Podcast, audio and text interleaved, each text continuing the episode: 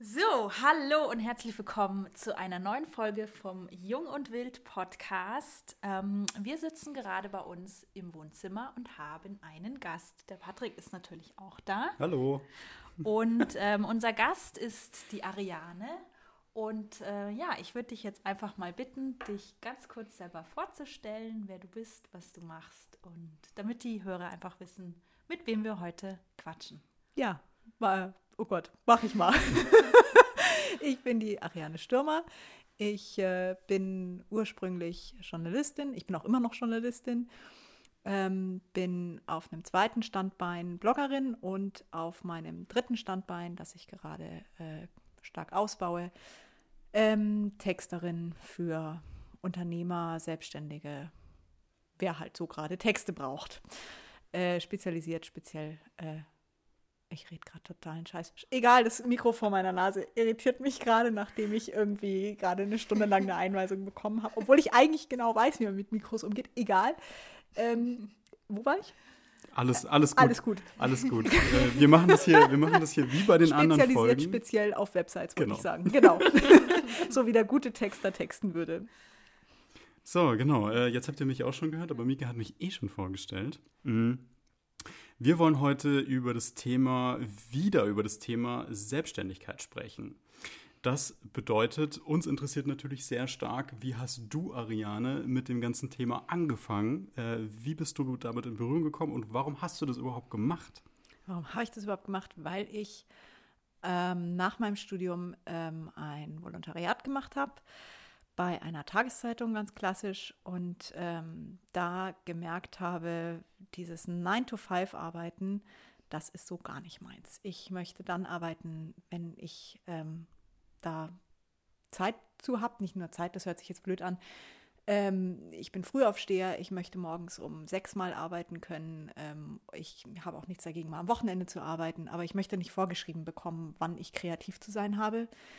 Und deswegen war für mich nach dem Volontariat ziemlich klar, ich möchte nicht in eine klassische Anstellung ähm, und brauche gewisse Freiheiten. Und am Ende habe ich ähm, da einen Weg gefunden, der beides vereint und ähm, ja, sowohl Anstellung als auch die Selbstständigkeit eben.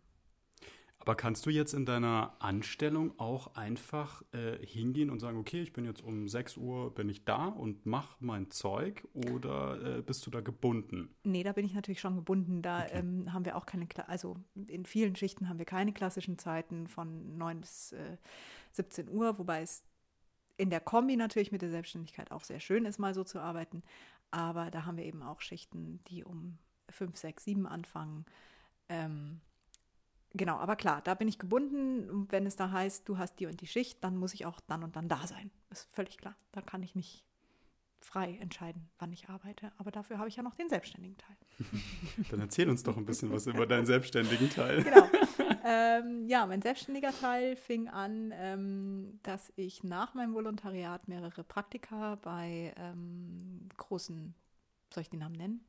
Nee, Wie du möchtest, wie du dich wohlfühlst. Ja, Spiegel Online, Süddeutsche Zeitung Magazin und Bayerischer Rundfunk ähm, bei großen Medienhäusern eben gemacht habe. Und da hängen geblieben bin als Freie, als Selbstständige. Ähm, und ähm, dann das Glück hatte, ähm, noch in ein kleines Magazin mit reinzurutschen, hier in München lokal. Ähm, und dann aus der Kombi aus verschiedenen journalistischen ähm, Tätigkeiten sozusagen sich diese Selbstständigkeit aufgebaut hat. Und ähm, ich dann irgendwann entschieden habe, wann war das 2000, oh Gott, 14, 15, einfach mal einen Blog aufzusetzen. Mhm. Ähm, und das war dann ein Hochzeitsblog. Äh, das hat jetzt mit Journalismus erstmal überhaupt nichts zu tun. Das, beziehungsweise das gründete sich aus dem Journalismus, weil das, ich bin im Nachrichtenjournalismus äh, zu Hause das, äh, und das waren sehr, sehr krasse Jahre, einfach inhaltlich, ähm, die ich zum Teil auch als belastend empfunden habe, weil man immer nur über Katastrophen und menschliches Leid berichtet.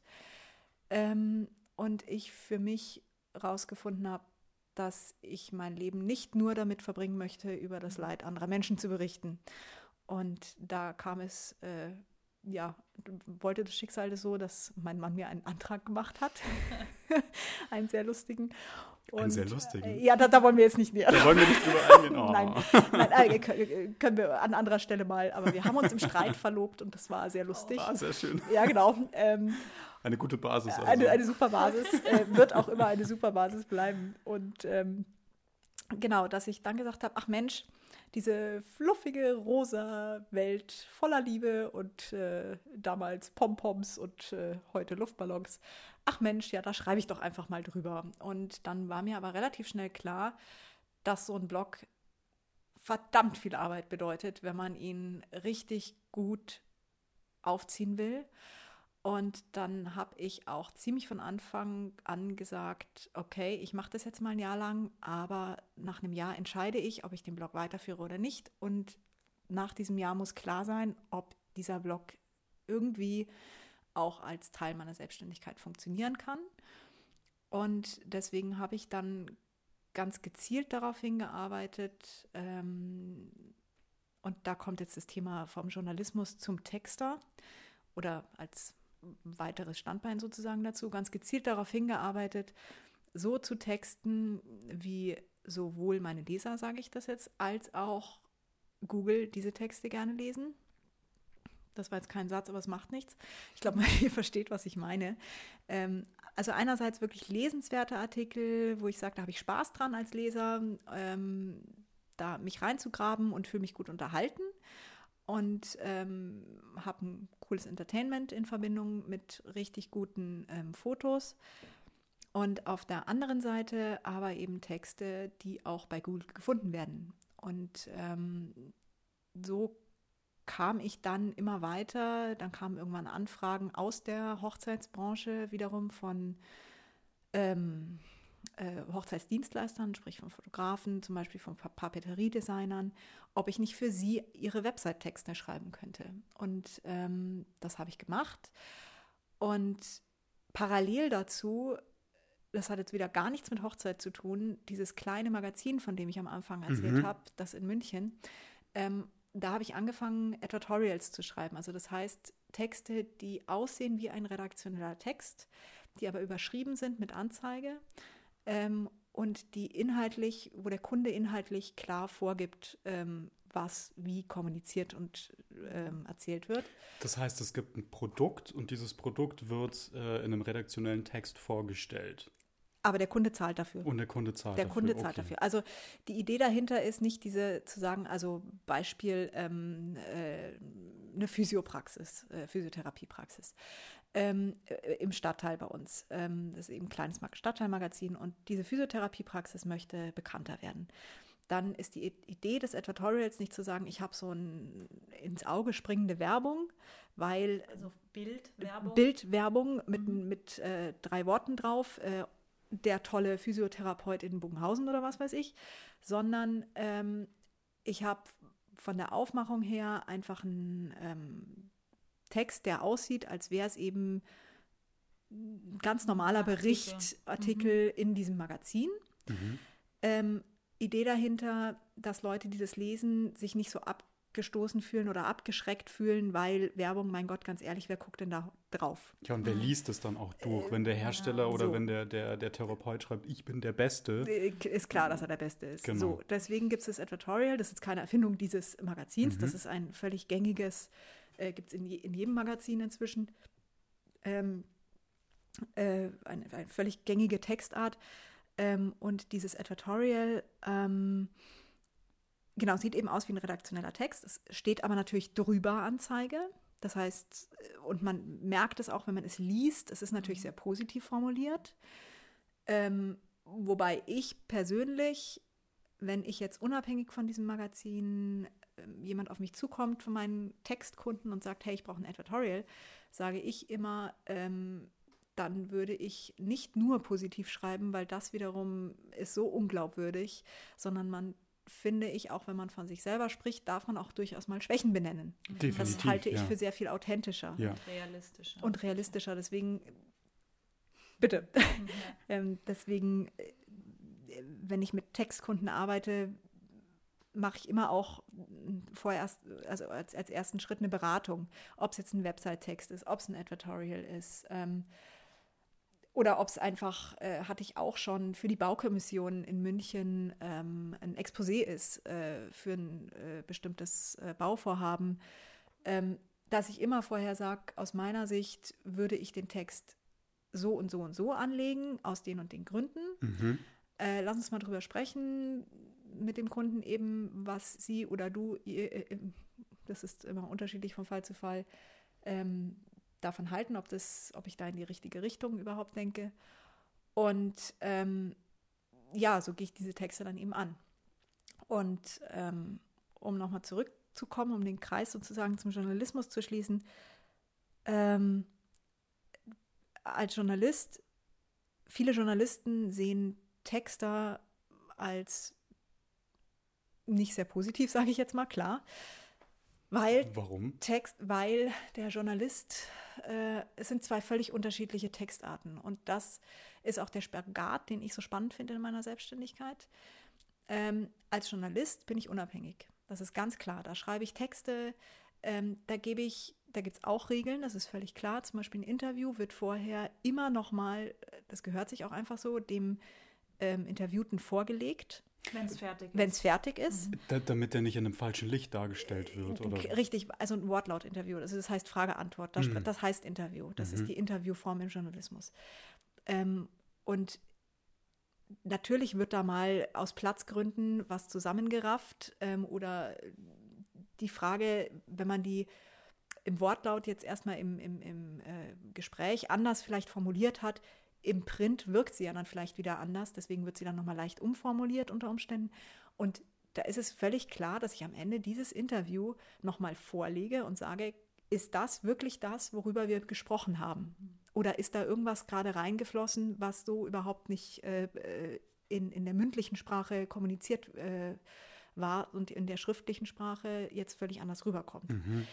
Ähm, das ist aber die Ausnahme. Redaktionelle Texte als Journalist schreibe ich, da führe ich ein Interview, redaktionelle Texte meine ich jetzt eine Reportage oder ein Bericht oder etwas, worüber ich einfach schreibe, ohne ein Frage-Antwort-Form äh, sozusagen zu haben. Ähm, da habe ich meine Interviewpartner.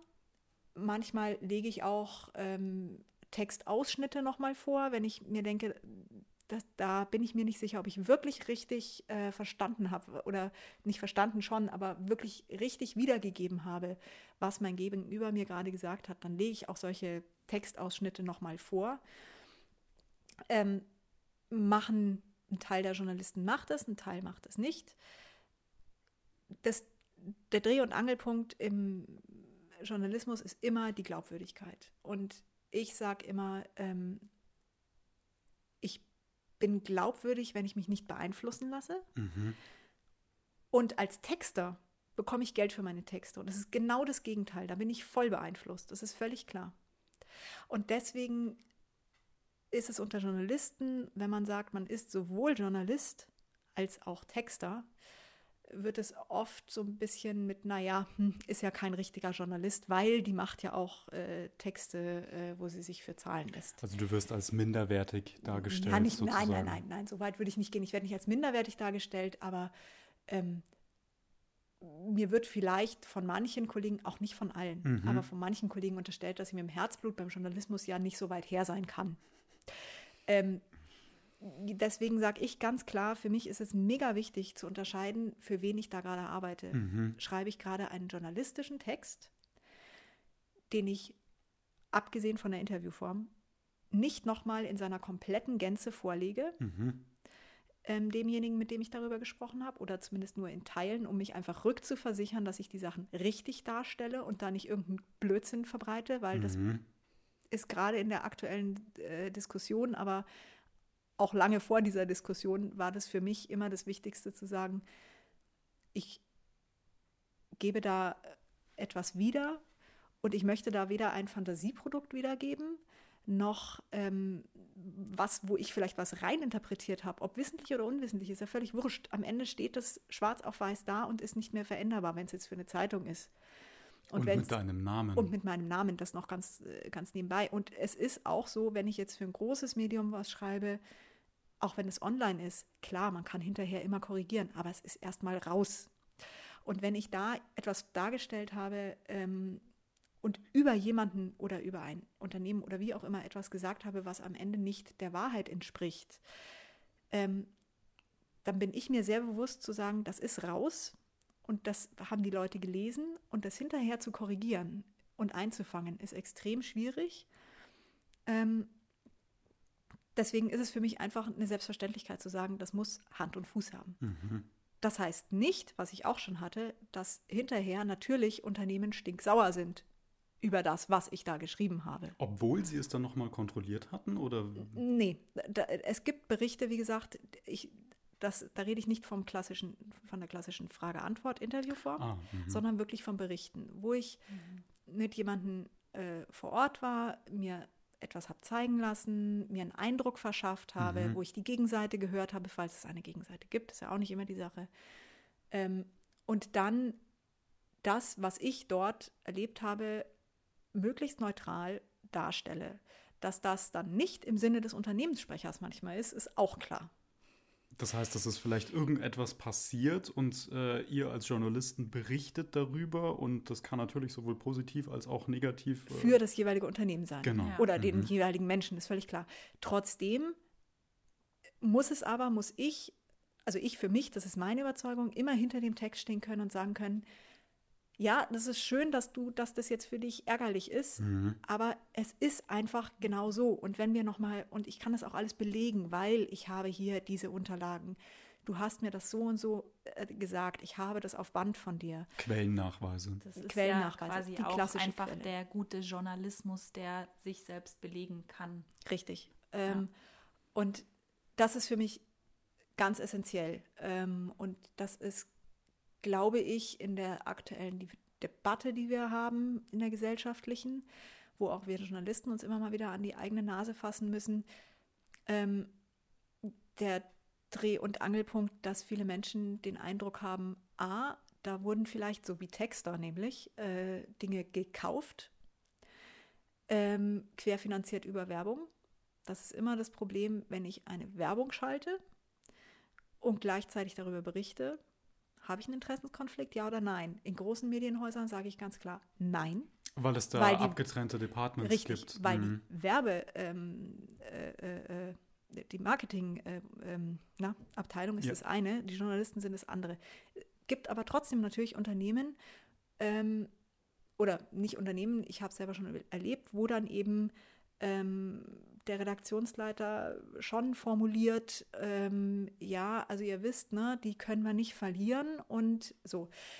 Dann wäre aber meine Reaktion darauf zu sagen, dann berichte ich wahrscheinlich eher gar nicht darüber, als zu sagen, ich berichte nur noch positiv. Ja, klar. Weil natürlich. das einfach verzerrt. Und dann ja. dürfen, können bitte gerne andere Medien darüber berichten, die nicht diese Verzerrung haben. Ähm, ja, es ist, es ist ein wahnsinnig schwieriges Thema, weil ich natürlich als Journalistin auch allen gerecht werden will. Gerecht werden in dem Sinne jetzt, wie gesagt, nicht, dass ich sage, ähm, ich will Dinge verschönern oder besser darstellen, als sie sind oder schlechter darstellen, als sie sind. Ich will aber auch niemanden Unrecht tun, ähm, hm. indem ich etwas formuliere, was vielleicht doch nicht der Wahrheit entspricht.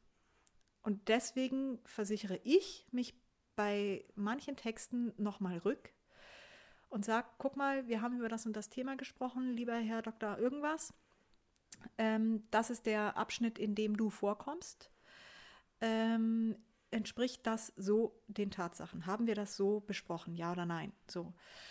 Und wenn dann die Rückmeldung kommt, ähm, ja, haben wir besprochen oder nein, da ist der und der Fakt aber falsch dargestellt, dann ändere ich das natürlich. Ähm, wo ich aber gleichzeitig ähm, das nicht heißt, dass dann der ganze Text irgendwie geändert wird, weil ich lege ja nur einen Ausschnitt vor.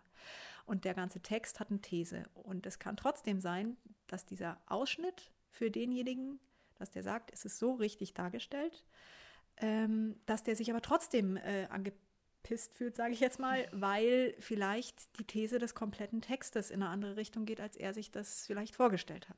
Das heißt, derjenige hätte zum Beispiel eine Aussage gemacht und du fragst nach, ähm, hast du das tatsächlich so gesagt? Der sagt ja, aber der Text, um den es geht. Oder im, im Kontext. Im dann. Kontext das ist, das wirkt ist das es dann berühmte, anders. Das ist das berühmte im Kontext. Und das ist wieder klar, da begebe ich, mich jetzt wahrscheinlich wieder auf dünnes Eis oder beziehungsweise spiele ich äh, natürlich wieder äh, Leuten in die Hände, die sagen, hä, haben wir doch gesehen, wissen wir doch, alles Lügenpresse. Das berühmte aus dem Kontext gerissen. Ähm, Wenn zum Beispiel ein Politiker irgendwas über Frauen sagt Ja. und aber davor gesagt hat, ich sage mal, so wie jetzt jemand anders, Mhm. und man lässt das einfach weg und nimmt einfach diese negative Aussage, die vielleicht gar nicht negativ gemeint war Mhm. und nur ein Zitat von jemand anders war. Und schon kannst du jemanden komplett in den Dreck ziehen, Genau. weil du diese Audioaufnahme hast, aber den Teil Das- davor nicht. Genau. Und das ist was, das finde ich, das geht gar nicht. Ähm, deswegen, wenn, nehmen wir ein Beispiel, ich sage, es geht um Umwelt. Äh, ich kontaktiere ein Unternehmen und sage, passt auf, ähm, ihr wisst, ihr, ihr steht ähm, in der Kritik für dieses und jenes. Ich möchte mit euch darüber reden. Dann wissen die von Anfang an, okay, es geht um diesen kritischen Part. Es geht nicht darum, dass sie irgendwann mal vor drei Jahren der Geschäftsführer gesagt hat, äh, äh, wir sind Umweltverschmutzer, Komma hat man uns vorgeworfen und dieses Komma hat man uns vorgeworfen, wird weggeschnitten. ähm, äh, jetzt mal als, als extremes Beispiel. Ja, Ja, aber das ist schon heftig. Ähm, ja. sondern ich kommuniziere von Anfang an zu sagen, pass auf, es geht um das und das Thema und nehmt ihr dazu Stellung. Dann wissen die von Anfang an, ähm, das ist ein kritischer Text, der da entstehen wird. Ähm, dann kann ich, in, wenn ich dann aber trotzdem in diesem Kontext ähm, sage, einen kleinen Ausschnitt, in dem es jetzt um darum geht, wo ich eben das Unternehmen dazu befragt habe, diesen kleinen Ausschnitt lege ich nochmal vor und sage, ist das so richtig dargestellt? Dann ist das natürlich erstmal für die, dass die sagen, ja, so habe ich das geäußert. Den muss aber jeder Unternehmensführung, jeder Presseabteilung ist klar, dass wenn die Ausgangsbasis schon war, es geht um irgendwelche kritischen äh, Fakten, dass natürlich dazu davor oder danach auch die Kritiker gehört werden. Und meine Aufgabe als Journalist ist es einerseits ja darzustellen, was ist denn da gerade der Streit zwischen den, nehmen wir jetzt mal das Beispiel, zwischen den Umweltschützern und einem Unternehmen. Es ist aber genauso meine Aufgabe zu sagen, ich habe vielleicht eine Textthese und diese These belege ich entweder oder ich widerlege sie. Das ist der klassische Textaufbau für sehr viele äh, journalistische Mhm. Artikel. Ähm, das heißt, meine These ist jetzt von Anfang an, die formuliere ich jetzt einfach und sage, okay, meine These ist, äh, die Umweltschützer haben recht. Äh, das Unternehmen ist ein totales, äh, totales ähm, Umweltschwein. Und dann mache ich mich an die Recherche. Und wenn ich in die, innerhalb dieser Recherche feststelle, das lässt sich so nicht halten, diese These, dann muss ich das auch kommunizieren in meinem Artikel. Wenn ich aber feststelle, hm, die haben nach allem, was ich sehe, nach allem, was ich jetzt mit dem Unternehmen besprechen konnte, mit den Kritikern besprechen konnte, mit irgendwelchen Gutachten einsehen konnte. Und, und ich muss leider sagen, leider in Anführungsstrichen für das Unternehmen, ja, ähm, die haben da einen Punkt, die Umweltschützer, aus meiner Sicht. Dann muss ich das auch entsprechend natürlich kommunizieren. Und dann, klar, entstehen natürlich Artikel, wo das Unternehmen zwar gesagt hat, ja, dieser Abschnitt, in dem wir vorkommen, entspricht dem, wie wir es auch nach wie vor äußern, aber in der These und im Kontext des ganzen Artikels kommen wir trotzdem negativ weg. Aber ist es denn die Aufgabe von einem Journalisten, ähm, Meinung zu bilden für andere? Oder ist es die Aufgabe eines Journalisten, das so neutral wie möglich abzubilden? Also Ganz, ganz schwierige Frage. Per Definition wird oder per Lehre äh, heißt es immer, die Presse ist die fünfte Macht Mhm. Vierte Macht, jetzt stehe ich gerade auf, der, auf, dem, auf dem Schlauch. Was sind denn die anderen drei? Im Staat. und natürlich ist die Aufgabe der Presse die Meinungsbildung. Mhm. Ähm, das ist aber meines Erachtens eine äh, Formulierung, die aus einer Zeit stammt, wo wir noch keine sozialen Medien hatten, wo wir noch kein Internet hatten, mhm. sprich, wo es nicht noch andere meinungsbildende Medien gab. Ähm, das heißt, bin, Entschuldigung, wenn ich dich kurz unterbrechen mhm. darf, die, was wir als Presse definieren, ist jetzt sowas wie äh, die Süddeutsche Zeitung mhm. zum Beispiel. So diese klassischen äh, Häuser, wo man einfach sagt, ich spiegel. Meinetwegen. Das ist die Presse. Mhm. Und die sozialen Medien wären jetzt YouTube, Instagram, genau. äh, IGTV, wie es nicht alles genau. heißt, wo auch ganz viele Leute ihre Meinung kundtun. Genau. Okay. Der Unterschied ist aber eben, dass ich als Journalist, dafür haben wir ein Pressegesetz, auch immer noch an andere Informationen in der Regel rankomme als der Privatmensch. Mhm. Ähm, und natürlich auch, nicht umsonst sind die meisten Journalisten haben ein Studium und anschließend noch eine zweijährige Ausbildung, nennt sich Volontariat, oder ähm, waren auf einer Journalistenschule zwei Jahre. Das ist eine verdammt lange Ausbildung und ähm, da steckt natürlich auch drin, wo bekomme ich welche Informationen her? Ähm, welche Quellen kann ich da anzapfen? Wo habe ich vielleicht auch einfach das Recht darauf, äh, Informationen zu bekommen? Also ähm, wo der Privatmensch vielleicht, wenn er, der kommt bei vielen Pressestellen einfach gar nicht an, den, an, an die Pressesprecher ran, weil die sagen, wir sind einfach in der Kommunikation nicht für Privatleute da, sondern für Journalisten. Und dafür braucht es natürlich nach wie vor die Presse. Ähm, und da bin ich natürlich Meinungsbildner. Äh, aber trotz, nichtsdestotrotz sage ich, das Bild des Journalisten hat sich ganz krass gewandelt durch die sozialen Medien, durch Google. Ähm, und das ist auch gut so. Ich finde es gut, dass da ein Gegengewicht entstanden ist, nämlich von Privatleuten, auch wenn die nicht den Zugriff haben auf irgendwelche statistischen äh, Meldungen, wobei da haben sie wahrscheinlich noch Zugriff, ähm, oder auf irgendwelche Interviewpartner, ähm, dass die aber trotzdem sagen können, hey, spinnt ihr denn? Das stimmt doch überhaupt nicht, was ihr da erzählt.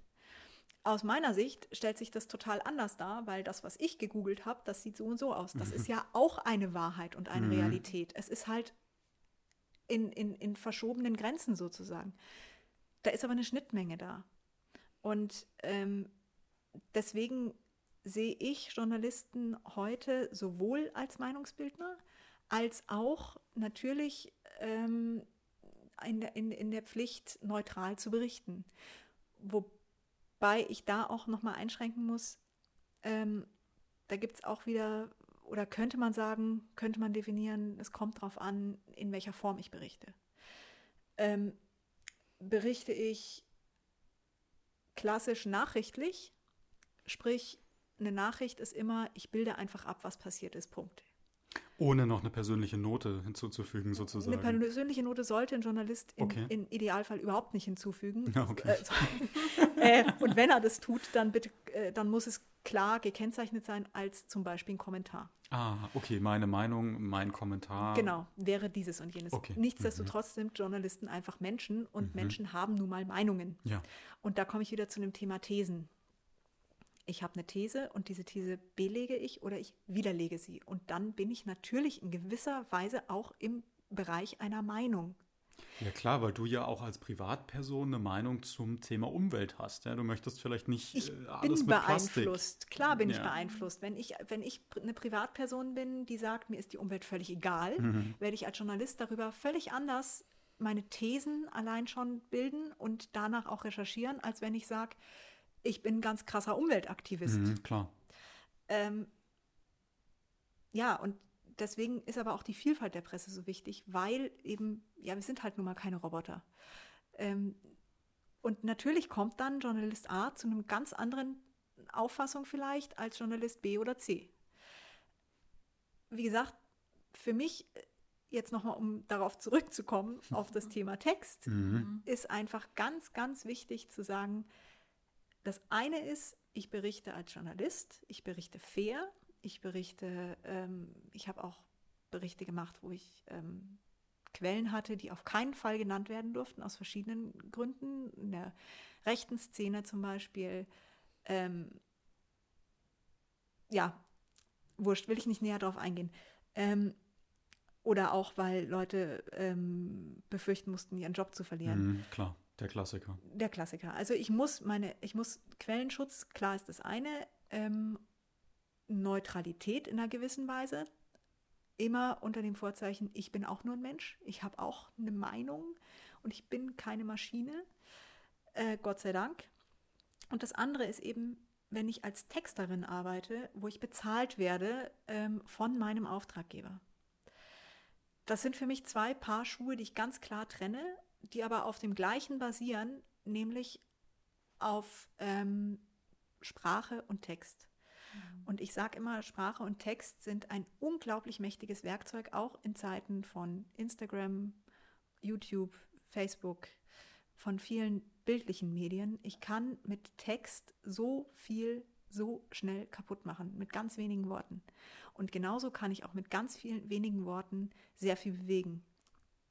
Ähm, bestes Beispiel sind dafür ähm, Werbekampagnen. Die hatte ich gerade neulich ähm, mit, mit einem Auftraggeber ähm, das Thema, ich weiß nicht, wo die überall lief, diese Werbung, aber kennen, kennen wahrscheinlich sehr viele, in München war sie, zu Mukoviszidose. Gab es eine Plakataktion, da war gezeigt, ein Kind, äh, das so ein ganz niedliches Mädchen und drunter stand einfach nur Mukovisci was? Mhm. Ach so, doch. Es ist ein auch, Wort ja. und es wirkt. Mhm. Und jeder, behaupte ich, fast jeder in München zumindest kennt diese Werbung. Ja, zumindest hat man sie mal irgendwo gesehen. Und ja. definitiv. Diese Wirk oder? Werbung ja. hat zumindest bewirkt, dass das Wort Mukoviszidose, mhm. ob sich die Menschen da jetzt weiter mit auseinandergesetzt mhm. haben, ist was anderes. Aber es ist irgendwie ins Bewusstsein der Menschen ein präsenter geworden. Ist präsenter geworden. Natürlich war das in Verbindung mit einem Bild, nämlich mit diesem unglaublich niedlichen Mädchen, mhm. das einfach total verwirrt, so wie halt ein Kind fragen, Wirko Wissi, was? äh, dieses Kind hat diesen Gesichtsausdruck halt so wunderbar drauf mhm. gehabt. Aber das ist ein wunderbares Beispiel, weil es nur ein Wort ist. Und genauso kann ich eben als Texter oder als Journalist mit wenigen Worten oder auch mit vielen Worten sehr viel bewegen, kaputt machen und dem oder auch positiv beeinflussen. Und dem muss man sich einfach bewusst sein, wenn man schreibt, öffentlich schreibt. Mir geht es so, dass ich die, die Meinungsartikel viel lieber lese mhm. als jetzt eine runtergeschriebene Nachricht. Mhm. Und auch ich lese oft nur die Kommentare ist, ist äh, das falsche Wort. Mhm. Ähm, aber das sind die Dinge, die mich einfach viel mehr interessieren, weil ich wissen will, was denkt die Person hinter diesem Artikel über dieses Thema. Mhm. Und dann kann man auch Textpassagen, das ist das, was du ja vorher meintest, mhm. mit dieser persönlichen Note, die mhm. sollte eventuell draußen bleiben, mhm. aber wir sind alle nur Menschen. Mhm. Also hat man eine Meinung dazu, kann man ganz anders interpretieren, wenn man sich erst das Kommentar durchliest, was vielleicht in der Mitte oder am Ende des, des Artikels liegt, mm, und dann den Text durchliest und dann merkt man so, ah, okay. Hm. Das merkt man nämlich schon ab und zu. Ich weiß jetzt nicht, ob man das in der Süddeutschen so, so merken würde, wo jetzt wirklich die krassen oder die klassischen mhm. Journalisten dann dahinter mhm. sind. Aber mhm. wenn man sich jetzt zum Beispiel einen äh, Artikel äh, bei der ARD online, wenn man mhm. sich das durchliest, mhm. äh, Tagesschau, finde ich, merkt man das schon. Was? Ich weiß nicht, ob das, dass da so eine persönliche Note einfach auch mit dabei ist. Obwohl du ja auch meintest, so das sollte im besten Fall nicht dabei sein. Ja, bei einem Kommentar aber ja schon. Ja, bei einem Kommentar Dann schon. Dann muss es halt gekennzeichnet sein ja. als Kommentar. Hm, okay. Ähm, ja, da kommen wir allerdings in, in, in einen Bereich rein, ähm, bin ich ganz dankbar, dass du den gerade ansprichst. Emotion und Empathie. Mhm. Äh, ich habe ähm, auf meiner Website, das habe ich am Anfang gar nicht gesagt, gell? Wie die Webseite heißt? Die Webseite nee, hast du gar nicht, stimmt. Äh, das sollten wir vielleicht noch irgendwo. Sag's doch einfach. Sag's ja, einfach, genau. alles gut. Äh, auf, also auf meiner Website äh, ariane-schreib.de ähm, habe ich seit kurzem auch einen Blog integriert. Mhm.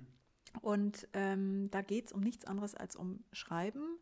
Ähm, und zwar um zeitgemäßes Schreiben. Und zeitgemäßes Schreiben ist, muss man leider sagen, sehr viel Web. Mhm. Auch wenn ich aus dem Print komme, muss ich sagen, hm, es wird wahrscheinlich immer Print geben, einfach weil es mit Haptik zu tun hat und wir Menschen äh, einfach Dinge gerne auch anfassen und es einfach oder riechen. Das hat was äh, mit Sinnen zu tun. Aber das Web ist einfach das Massenmedium, da erzähle ich nichts Neues. Ähm, und deswegen schreibe ich auf meinem Blog sowohl über, was macht denn einen guten Text aus, wie funktionieren Texte, was, ist, was steckt denn da drin, Mhm. ähm, aus dem journalistischen Comment, auch aus dem Text-Comment ähm, und wie kriege ich die Bedürfnisse von Google und von einer coolen Platzierung weit vorne ähm, gleichzeitig erfüllt mit dem Wunsch eines Lesers, ähm, mit dem unterstellten Wunsch, einen Text gerne zu lesen.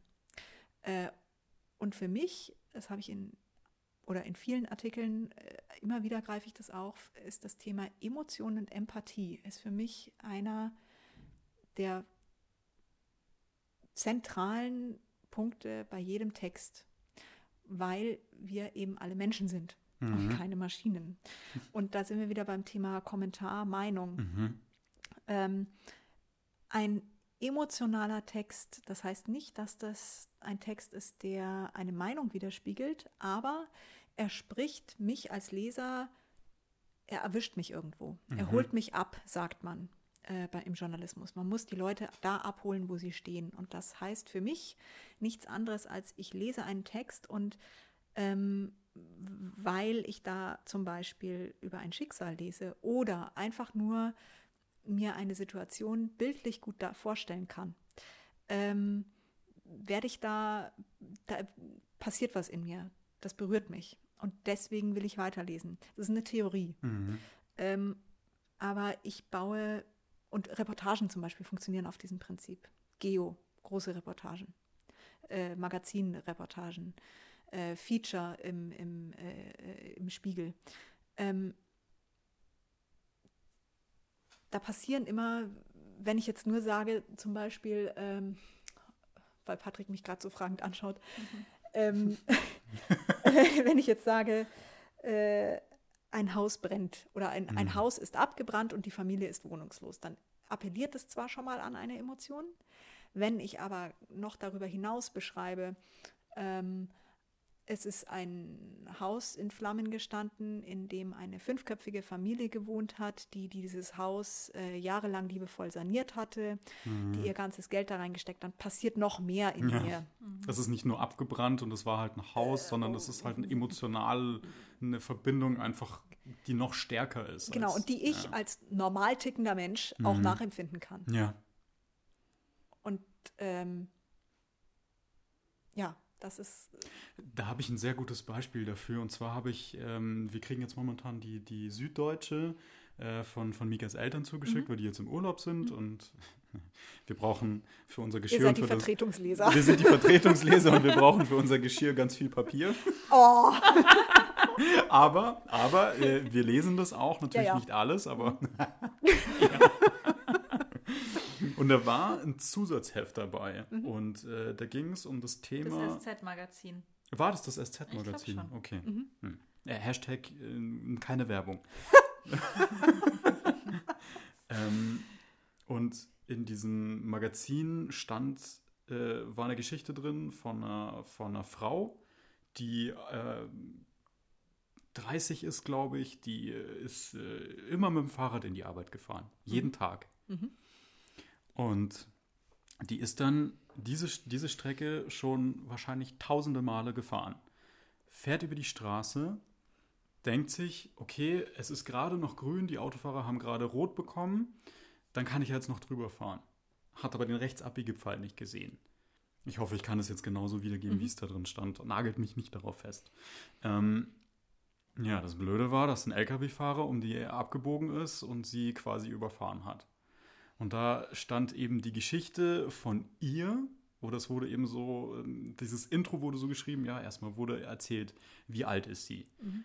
welche Hobbys hat sie gehabt? Mhm. Äh, eine große Familie, mhm. trifft sich jedes Wochenende mit ihren Eltern, mit mhm. ihren Freunden mhm. und ist ein herzensguter Mensch einfach mhm. gewesen.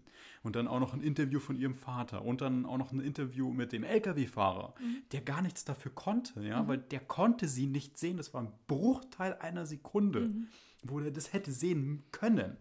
Und wir wissen, wir fahren alle Auto, wir wissen, wie es ist und wie viele brenzliche Situationen es einfach gibt. Mhm. Und das ist genau so ein Text gewesen, das ist so emotional geschrieben gewesen.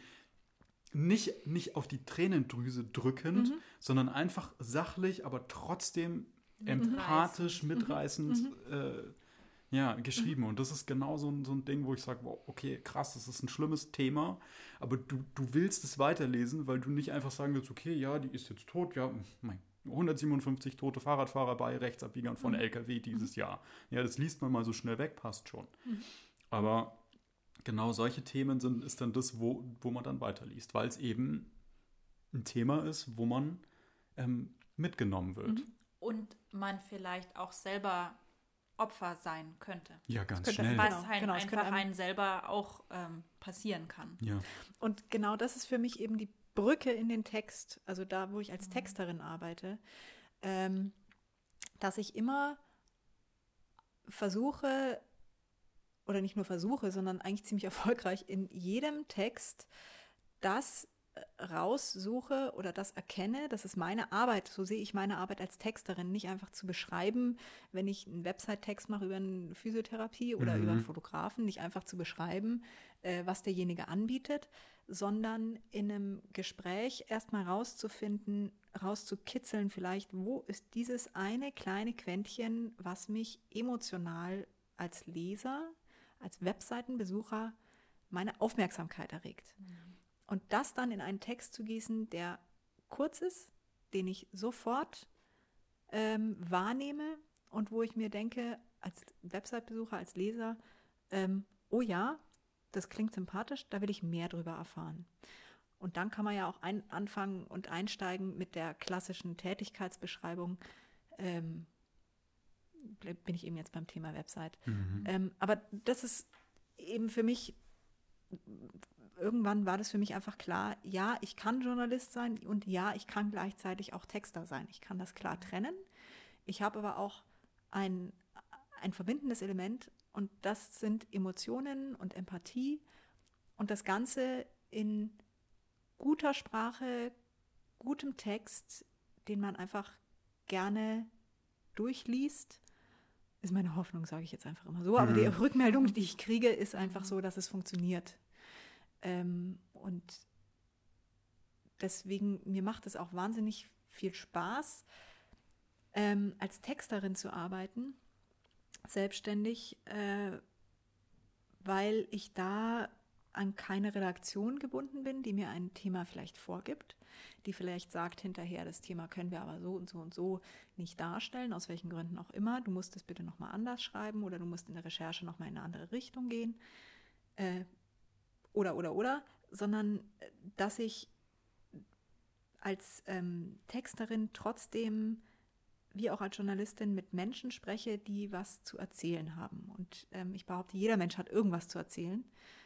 Man muss nur das finden, das Zentrale. Und viele Menschen, die mich beauftragen, zu sagen, schreib doch mal einen Text für mich, die wissen vielleicht gar nicht, wo das liegt, was sie gerade so auszeichnet. Die wissen, sie wollen sich darstellen, in welcher oder ihr Projekt oder was auch immer. Ähm, und meine Aufgabe als Texterin ist es dann eben, das rauszukitzeln und das so zu Papier zu bringen, dass sowohl diese Menschen sich richtig dargestellt finden, als auch ihre Leser oder künftigen Kunden ähm, das gerne lesen und da sich aufgehoben fühlen. Weil da einfach ein Mensch dahinter steht und nicht ein neutrales etwas. Ich bin Physiotherapeut äh, und ich bin der Tollste in ganz München und äh, bei mir werden alle Krankheiten kuriert. Punkt. Genau. Äh, das funktioniert, wie wir wissen, besonders gut. Das funktioniert super gut. Äh, muss man dazu sagen, Ironie an, Ironie genau, aus. Ja. ja. Äh, ähm, genau. Äh, ja, jetzt habe ich irre viel geredet. Ja, ich, ich hatte auch die ganze Zeit äh, den Gedanken im Kopf, wie sind wir denn jetzt vom Thema Ariane macht sich selbstständig zum Thema. Zu dem, aber ich fand es wahnsinnig spannend, ja, das war richtig geil. freut mich. Ähm, und äh, am Anfang hatten wir Angst, äh, dass wir es nicht schaffen, eine ganze Folge zu füllen, aber wir sind jetzt bei 45 Minuten. Ähm, ich würde sagen, wir beenden den Podcast Ja. oder die Podcast-Folge Alle, die hier. bis hierhin dabei waren, wow, Hut ab. Herzlichen Dank. Herzlichen Glückwunsch, Ja. ihr habt nichts gewonnen. Aber vielleicht doch, ihr habt vielleicht Erkenntnisse Ihr habt vielleicht Erkenntnisse gewonnen. gewonnen. Ja. Genau. Was ich, was ich wirklich sehr interessant fand, war das Thema Journalismus Mhm. und äh, wie das alles im Zusammenspiel ist. Also gerade bei dir jetzt mit Texten, Mhm. also Texterin und Thema Journalismus im Angestelltenverhältnis und, in Und- Verbindung mit der Selbstständigkeit. Und in Verbindung mit den Hochzeitstexten. Ja, auch. fand ich, fand ich super interessant. Und äh, ich hoffe, ihr fandet das oder du fandest das auch sehr interessant. und äh, wir freuen uns über Bewertungen bei iTunes. Bald sind wir bei iTunes. Vielleicht kriegen wir ja welche. Bitte bewertet uns. Ja, wir würden uns sehr, sehr freuen. Ja, Genau. Wäre Drückt sehr euch cool. ganz, ganz fest die Daumen, weil ich glaube, den Podcast, den die beiden hier gestartet haben, das kann echt was Cooles werden. Ich, ja, es äh, macht auch echt Spaß. Ja, Also, und ich habe ich komme auch echt gerne öfter vorbei. Ich wollte, das wollte ich nämlich gerade sagen, ja, ähm, weil ich das wirklich interessant fand, dass man auch zusammen einfach über Themen spricht, Mhm. worüber wir vielleicht intern schon öfters drüber gesprochen haben, Mhm. aber sobald du diese Mikrofone vor dir hast, sprichst du ganz anders über das, Das Thema. stimmt, das hat der Patrick vorhin Ja. behauptet und jetzt weiß ich auch, was er meint. Das ist echt interessant, oder? Und dann kommst du, obwohl wir schon mal über diese Themen gesprochen hatten, auf ein ganz Ja. anderes Gesprächslevel. Ja. Weil du, du, du setzt dir ein Themengebiet, äh, setzt du an und sprichst tatsächlich Drüber. drüber. Und Und Du, jetzt- nicht, du, du hoppst nicht so. du hoppst nicht so Themen. hin und her, genau. Und jetzt sollten wir aber auch beenden, weil nicht, dass wir beenden und dann weiterreden. Also, vielen Dank, vielen Dank, liebe Ariane. Ähm, Ja, ich sag danke für die Einladung. gerne. Wir schreiben nochmal alles in die, in In die die Shownotes? Genau, in die Shownotes. Da kommt alles rein, da kommen die Links rein. Und äh, jetzt wünschen wir euch noch einen Schönen Tag, Mittag oder, oder Abend. Abend. Oh nein, wir brauchen endlich einen neuen Spruch. Wir arbeiten mal daran. Wir arbeiten daran, genau. Macht es gut, bis dahin. Bis, Bis dahin. dann. Ciao.